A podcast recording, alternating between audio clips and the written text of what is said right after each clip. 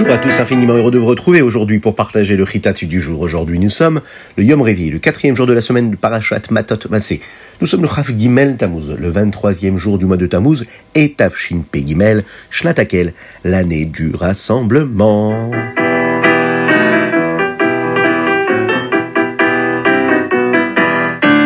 Allez, on se dépêche, on met vite une petite pièce dans la tzedaka. Oui, parce qu'on le sait, une petite pièce dans la tzedaka.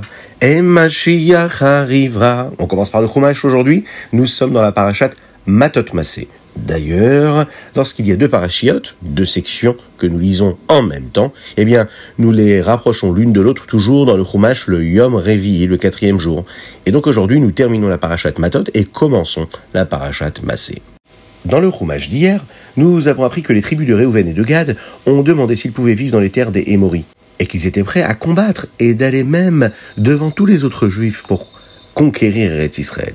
Aujourd'hui, nous voyons comment Moshe leur a répondu. Nous passerons également en revue les 42 endroits où les bénis Israël ont campé dans le désert. Moshe Rabbeinu accepte le compromis. Il dit comme ça. Vous savez, la tribu de Réhouven, eux, préfèrent cet endroit-là, cette terre-là s'ils décident vraiment de le faire et d'aller au-devant des autres Béné Israël et de se battre pour aller conquérir le reste des restes Israël, alors ils pourront voir des terres de l'autre côté du Yarden. S'ils ne le font pas, eh bien ils seront punis par Akadosh Baruch Et là, Reuven et Gad vont promettre de le faire. Ils laisseront leurs familles et leurs animaux à Gilad et viendront se battre avec le reste des Béné Israël. C'est alors que Moshe va leur donner les terres qu'il voulait et qui appartenaient autrefois à Sichon. Ménaché, de son côté, reçoit également des terres de l'autre côté du Yarden. Moshe Rabbeinu donne les terres d'Og, hein, ce grand roi puissant, à deux des familles de Ménaché. Même si elles n'ont pas vraiment demandé à y vivre, Moshe Rabbeinu va choisir cette terre pour les deux familles de Ménaché. En divisant la tribu, Moshe était en train de leur montrer que cela allait faire partie d'Eretz Israël. La tribu de Moshe aimait vraiment Eretz Israël encore plus que les autres tribus. Puisqu'ils allaient y vivre maintenant, il serait clair pour tous que cela deviendrait une partie de la terre. La tribu de Gad et de Riven, elle, va transformer les villes dans les terres de Sichon en villes où leurs familles pourraient y vivre, et leurs bêtes, leurs grands troupeaux si nombreux, pourraient aussi se nourrir et y vivre. Ils ont changé les noms des villes pour montrer qu'elles appartenaient maintenant bien sûr au béné Israël. La tribu de Ménaché a également conquis d'autres villes, qui sont ensuite devenues une partie intégrante des d'Eretz Israël. Maintenant, on va passer à la deuxième paracha, la paracha de Massé. Nous passons en revue le voyage de chaque tribu et des béné Israël dans toute sa globalité. Ils vont s'apprêter à entrer en Eretz Israël. Et nous passons donc en revue les endroits où les bénis Israël sont allés dans le désert. Nous l'avons dit tout à l'heure. Combien d'étapes? 42 étapes. La Torah nous raconte tous les endroits où les bénis Israël sont passés dans le désert. À partir du moment où les bénis Israël ont quitté Eretz Mitzrayim, la terre d'Égypte, de Ramsès, et se sont rendus jusqu'à Sukkot, cet endroit-là qui s'appelait Sukkot. Le dernier endroit où ils se sont rendus euh, était les Harvot Moav, qui étaient tout près du Yarden, du Jourdain. Et de là, ils vont bientôt pouvoir entrer en Eretz Israël.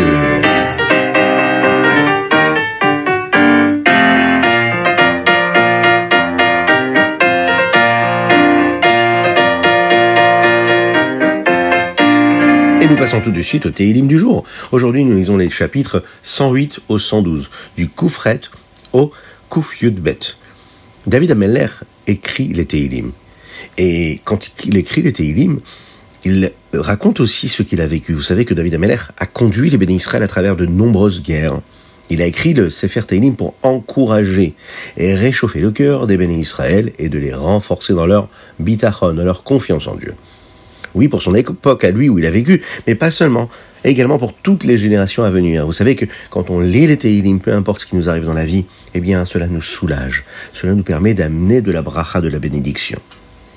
Dans le Télim Koufioud 110, David Ameller se tourne vers le premier juif et le premier des Avot, des patriarches, qui n'est autre que Avraham Avinu. De Avraham qui a également dû mener des guerres, David Ameller apprend un secret pour pouvoir combattre comme il faut. Dans le troisième verset, il est dit comme ça. Davot beyom beadre kodesh, merechem, mishchar lecha, tal yaldutecha. Ce verset, ce pasouk, nous parle d'Avraham Avinu. Il signifie les aides qu'il a pu recevoir de son peuple, en l'occurrence ici, représenté par Aner, Eshkol et Mamré, qui est venu le secourir le jour de sa bataille. Oui, ils sont venus aider Abraham pendant la guerre avec les quatre rois. Le texte nous dit ici qu'Abraham a reçu une récompense. Pourquoi? Parce qu'il a toujours été bien avec la sainteté. Et depuis sa naissance, quand il a reconnu Akadosh Baruch son enfance, elle a été agréable comme la rosée. C'est grâce à la à la sainteté d'Abraham, que d'autres nations sont venues l'aider. Et parce qu'il a reconnu Akadosh Baruch Dieu dès son jeune âge, et on le sait, son comportement a été un véritable Kiddush Hashem. Il a sanctifié le nom de Dieu, pas seulement pour son peuple à lui, mais pour toutes les nations du monde. Et ça, c'est extraordinaire. Il a sanctifié le nom de Dieu, et c'est grâce à ce mérite-là qu'il a eu les aides de toutes les autres nations qui l'ont aidé lui-même quand il combattait d'autres nations. Le rabbi de Lubavitch nous a souvent parlé de l'importance des enfants d'Israël, et en particulier des enfants proprement dit. Oui, ici on voit que le mérite qu'il a eu, c'est parce que déjà tout jeune Avram Avinu euh, sanctifiait le nom de Dieu. Eh bien, le rabbi nous dit que le mérite de la Torah, le mérite de la Tefila, des mitzvot que les petits-enfants font à travers l'histoire, a toujours protégé le Ham Israël. Et dans ce chapitre-là, on peut voir comment Avram Avinu a été notre premier exemple. Pour cela, Et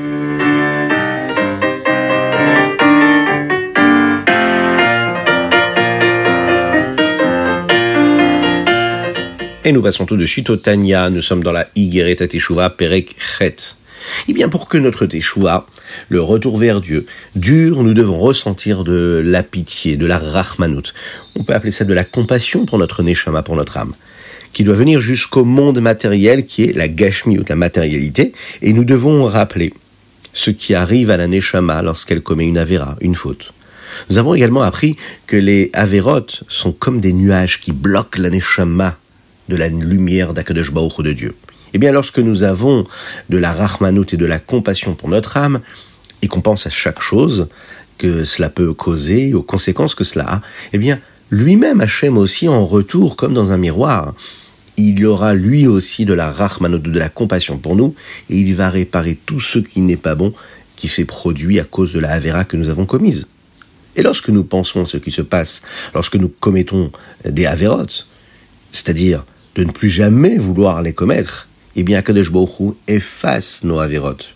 Il les fait disparaître. C'est comme un grand vent qui vient et qui souffle les nuages qui étaient venus cacher le beau soleil qui brillait jusqu'à maintenant. De cette façon-là, on aura la possibilité de voir à nouveau le soleil.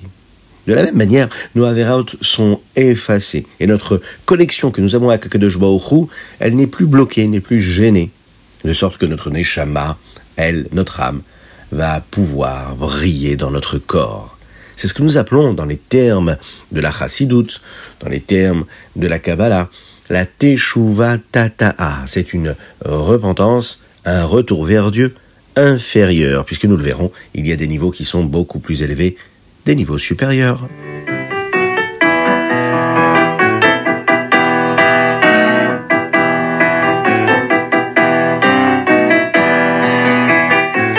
Et nous passons au Ayom Yom. Aujourd'hui, nous sommes le Chaf Gimel.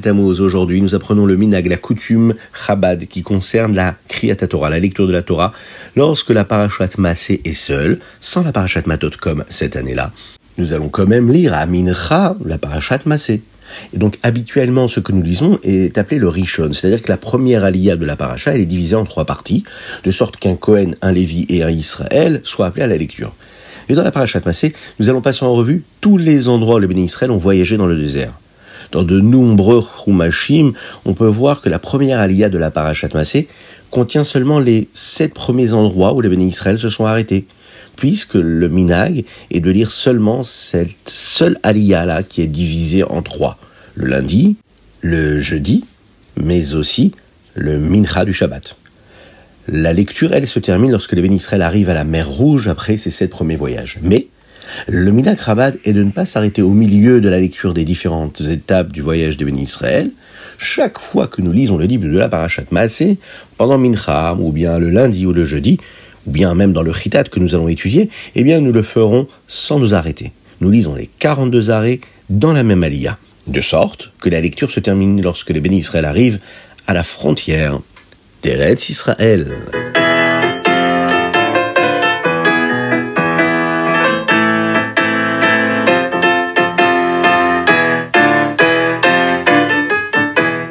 C'est le moment de partager le Rambam. Nous sommes toujours dans les Ilchot Girushin. Dans les Ilchot Girushin, aujourd'hui nous étudions trois chapitres, le chapitre 10, 11 et 12.